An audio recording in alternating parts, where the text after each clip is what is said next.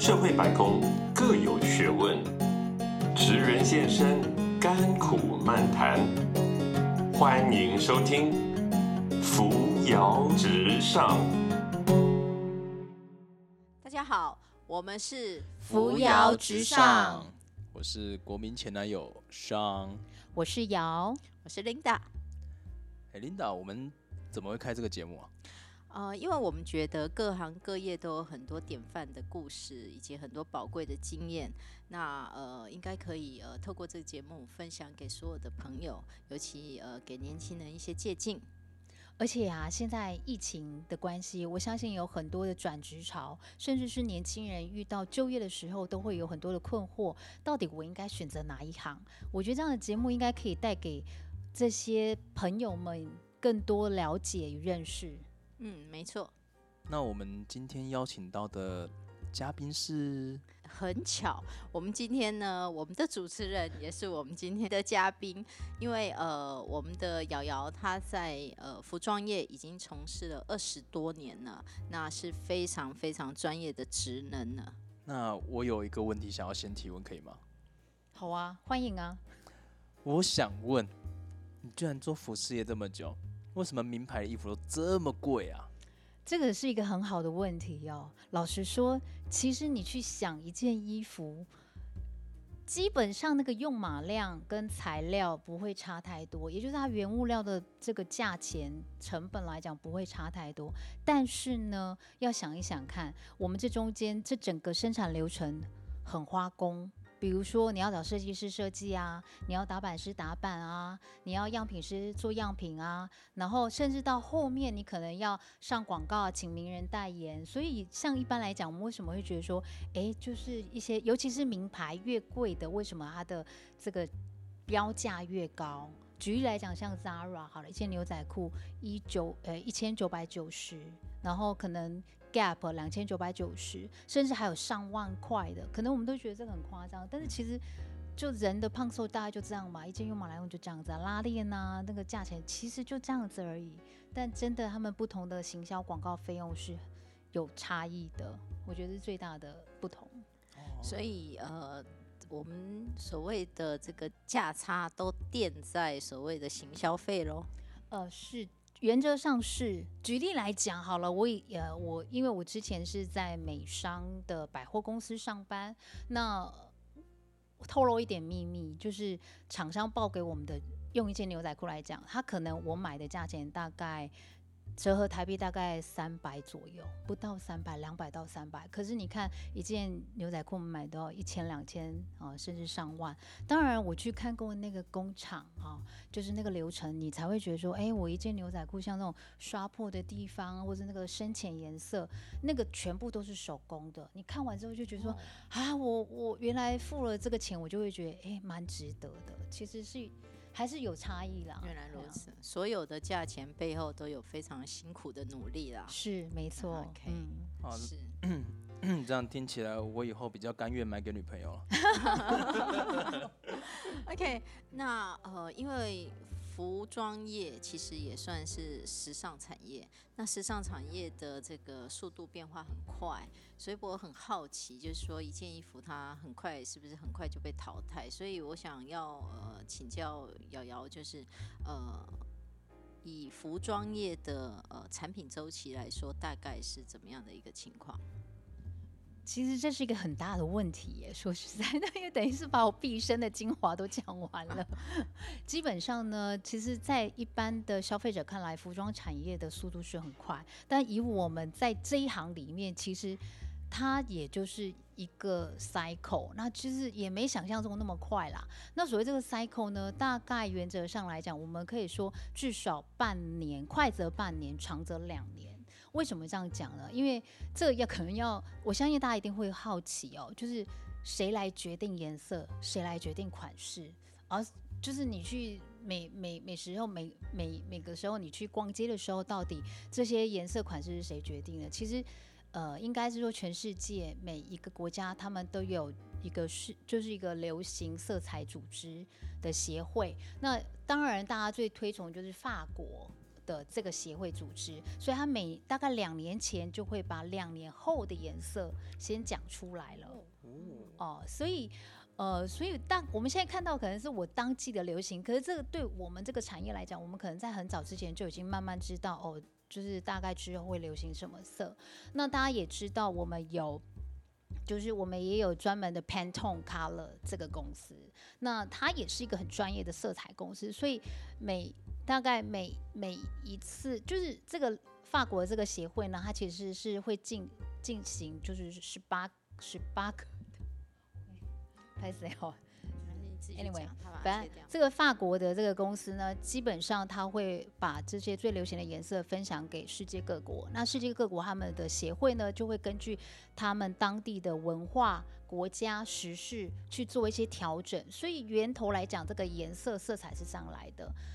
这个大概是两年前。那大概布来讲，因为我们最多来讲，成衣用到最最主要的就是布料嘛。那布的这些设计啊。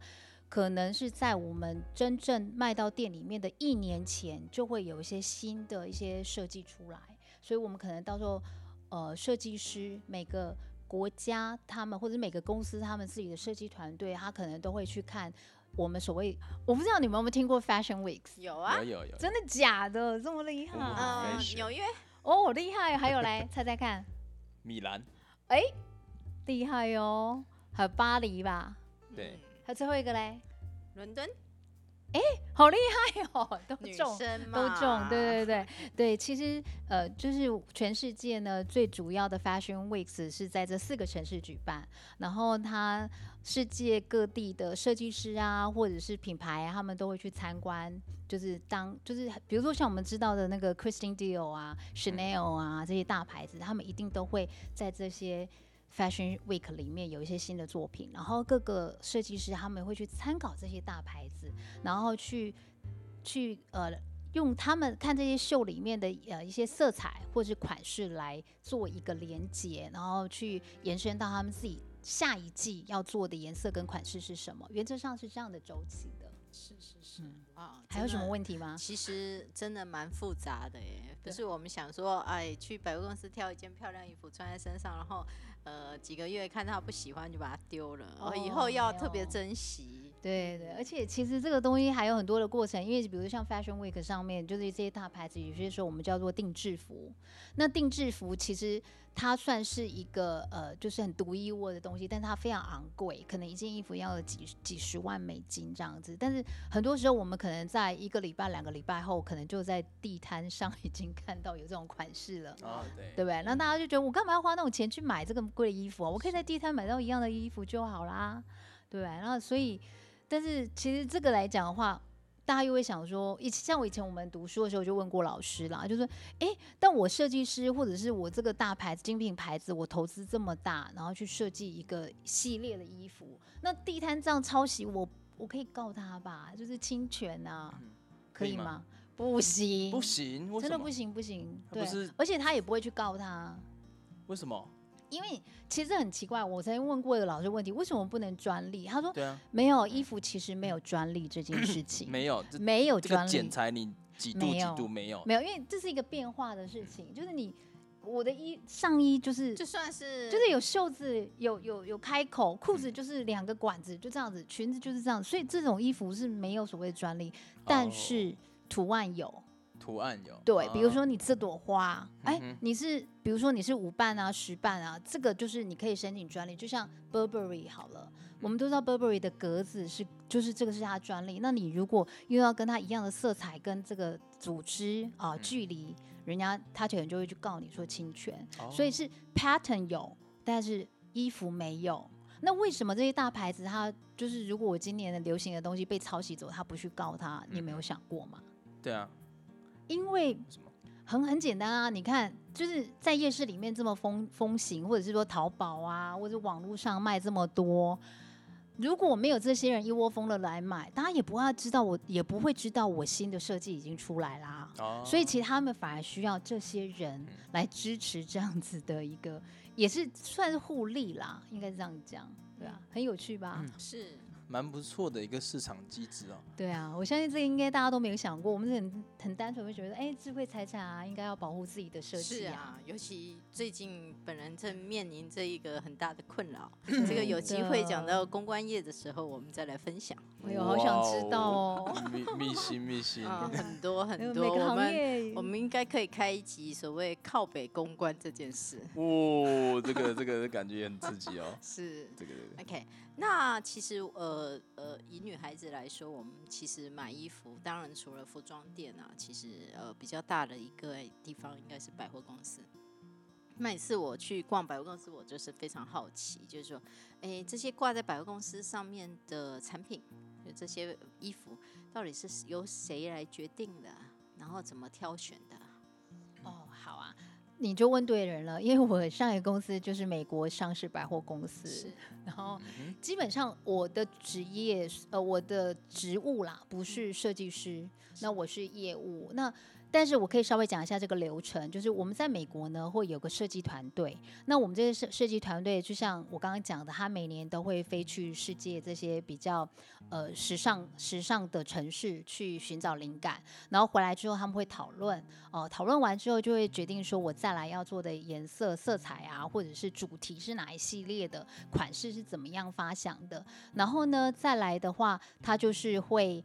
自己他们内部，我们设计师里面呢，他当然你要去发想这一系列之后，要有人帮你做样品，然后他就会呃，就是一些配合的配合的公司、成衣公司，他们就会发单给他说，哎，请你帮我照这些设计图去做这些样品，然后等到他可能就是收集了。从各个工厂这边收集了一系列的样品之后，他就会在，比如说他们，我们就会有个 showroom，然后他可能是一系列的就呈现给，因为我们是百货公司，所以里面有不同部门，我们有 buyer 这个角色，这设计师呢，他就会在 showroom 里面呈现了一系列的衣服之后，给 buyer 来进来挑选，那 buyer 他就会觉得说，诶，可能，呃，因为每个牌子都有它的 DNA。比如说，所谓的 DNA 就是我这个牌子适合给设计给哪个年龄层穿的，它的工作是什么样的，这个都有相关，所以他可能就会觉得说，诶，这个设计的太花俏，不适合我的这个客人穿，或者说，诶，这个诶就刚刚好，或怎么，他们就是去决定说，呃，哪一系列的他来挑选这样。是这样，然后到最后，如果他选中了之后呢，可能再来看这个价钱啊，再选适合的工厂去下单，到最后呢，就是出货到百货公司，就是你现在看到的这个衣服是谁选的，怎么来的这样子。OK，我还有呃一个比较大的疑问哦，就是说呃，我们觉得其实有前一阵子也是呃一应该是说一直以来大家都在批评，就是说服装业其实是非常不环保的产业，尤其我们呃人类啊，为了这种他他穿衣服已经不是为了蔽体了，对不对？也不是为了保暖了，是为了美观，所以他会常常汰换掉不喜欢的衣服。那不喜欢的衣服，它的呃，就是被汰换掉的衣服的流向，呃，会是去哪里？那如果真的没有地方消，它真的就是变成垃圾。那请问这个问题是不是呃环境上很大的问题？其实这真的是一个很大的问题哦，因为其实，在大家可如果都可以在网络上看到很多的资料，曾经有那个照片很恐怖啊，就是那种有一些品牌，其实它不不止有没有品牌都没关系，都一样，就是它可能到最后卖不掉。不要讲我们自己衣服买很多，你连卖不掉的那种衣服都是库存之后，到最后怎么办呢？你可能卖给地摊的，他们也不见得会收。那更何况有很多有牌子的，它是不准卖给地摊，它可能就是要销毁。那所以可能是会有成就是成堆成山的这些衣服，到最后真的是造成环保问题。这也就是为什么其实你会发现现在。的很多大品牌，尤其你看那个领头羊的牌子，就是像 Nike 啊，他就从很早以前，他们就开始去发想，我要做一些环保的材质。那这个其实是延伸到现在每个牌子，甚至是连就是很平价的品牌，他们都开始在想说，我要做一些环保材质，比较到最后可以不要就是这么样的破坏我们的大自然环境。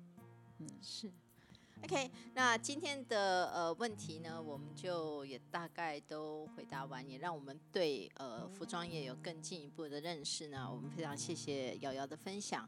那今天的节目呢，就先告一段落。那我们还有下一集，下一集呢，就想请瑶瑶来分享一下呃这一行的辛酸，或者是有很多秘辛，或者是呃有很多这个跟别的产业不一样的地方。那今天的节目就呃到这边，那我们也欢迎，如果各位朋友对呃我们服装业或者其他产业有什么想法，都可以欢迎留言呢。我们也尽力帮你们去找到不同产业的精英来跟大家一起交流。那我们就在这边先说再见喽。好，拜拜拜拜。本节目由冠雅公关集团赞助播出。